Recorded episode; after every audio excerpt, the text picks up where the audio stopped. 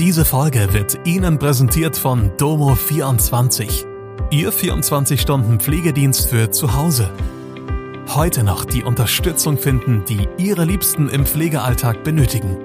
Besuchen Sie uns gleich unter www.domo24h.de.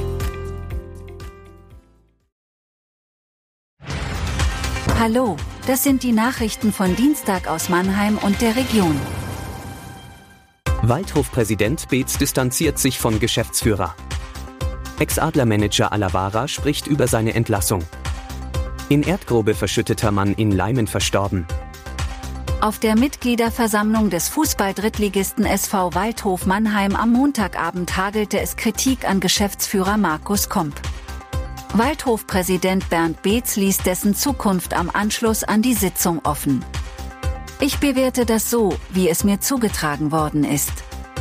Ich werde meine Mitglieder nicht ignorieren, sagte Beetz.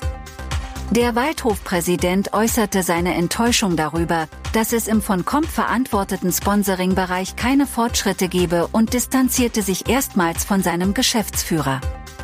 In fast jedem Diskussionsbeitrag am Montagabend war Beetz aufgefordert worden, den umstrittenen Geschäftsführer so schnell wie möglich zu entlassen. Der Chef der Spielbetriebs GmbH war der Versammlung vor 336 Stimmberechtigten ferngeblieben, weil es laut Beetz Drohungen gegen ihn gegeben habe. Ex-Adler-Manager Jan-Axel Alavara hat seine Freistellung professionell aufgenommen. Wenn man nicht erfolgreich ist, dann gibt es in einem großen Verein, wie es Mannheim ist, Konsequenzen. So einfach ist das, sagte er im Gespräch mit dieser Redaktion.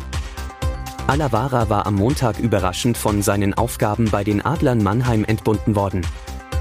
Ich bin natürlich traurig, dass ich den langfristigen Erfolg als Manager nicht mit der Mannschaft geschafft habe, dass wir nach 2019 kein Finale mehr gespielt haben, ist schon bitter, sagte der 48-Jährige am Dienstag selbstkritisch. Seine nun freie Zeit nutzt Alavara, um seine Mutter in der Heimat in Schweden zu unterstützen. Auch Cheftrainer Johann Lundskog und Co-Trainer Jeff Hill waren am Montag entlassen worden. Dallas Aikens übernimmt die Adler nun in einer Doppelfunktion als Trainer und sportlicher Leiter. Ein 21-jähriger Mann ist am heutigen Dienstag seinen Verletzungen erlegen, nachdem er am Montag bei einem Arbeitsunfall in Leimen verschüttet worden war. Nach ersten Erkenntnissen war er Teil eines Ausgrabungsteams, das bei archäologischen Grabungsarbeiten an einem historischen Steingewölbekeller beteiligt war. Aus bislang unbekannter Ursache waren während den Arbeiten Steinen und Erde abgerutscht und hatten den am Kellerboden arbeitenden Mann unter sich begraben. Die Kriminalpolizeidirektion Heidelberg hat die Ermittlungen übernommen. Übrigens, wir würden uns freuen, wenn ihr an unserer Umfrage auf Spotify teilnehmt und uns Feedback zu Mannheim Kompakt gibt. Das war Mannheim Kompakt. Jeden Montag bis Freitag ab 16 Uhr auf allen gängigen Podcast-Plattformen.